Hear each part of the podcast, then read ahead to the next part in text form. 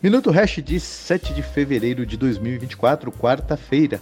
E quem olha o preço só vê a coisa andando de lado desde o início de dezembro. Quem olha valor e fundamento observa a Fidelity, um dos titãs da indústria de gestão de ativos global, criando carteiras com suas primeiras alocações em criptomoeda nas versões conservadora, moderada e agressiva, com sugestões de alocação de 1, 2,5% e 3,1%, respectivamente, a Fidelity está sugerindo a alocação em ETF spot de Bitcoin em seus produtos. Parece bobagem, mas não é. É a introdução do Bitcoin em carteiras para pessoas, abre aspas, normais.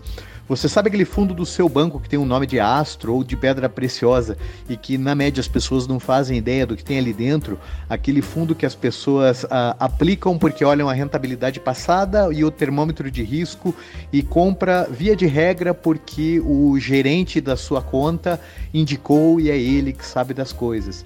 Então, é aí são nesses fundos que a Fidelity está começando a colocar o Bitcoin.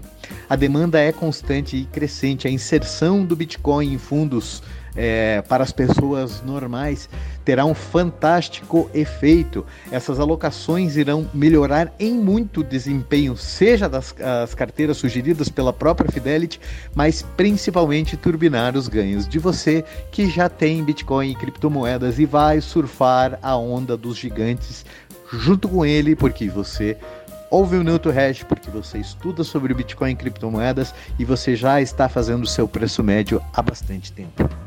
No demais, uh, mais um banco médio colapsando nos Estados Unidos, o NYCB, aquele que foi obrigado a entubar o Signature Bank lá da Califórnia que faliu ano passado, ele está indo pro buraco também e tá todo mundo fingindo que está tudo bem e que não há nenhuma anormalidade.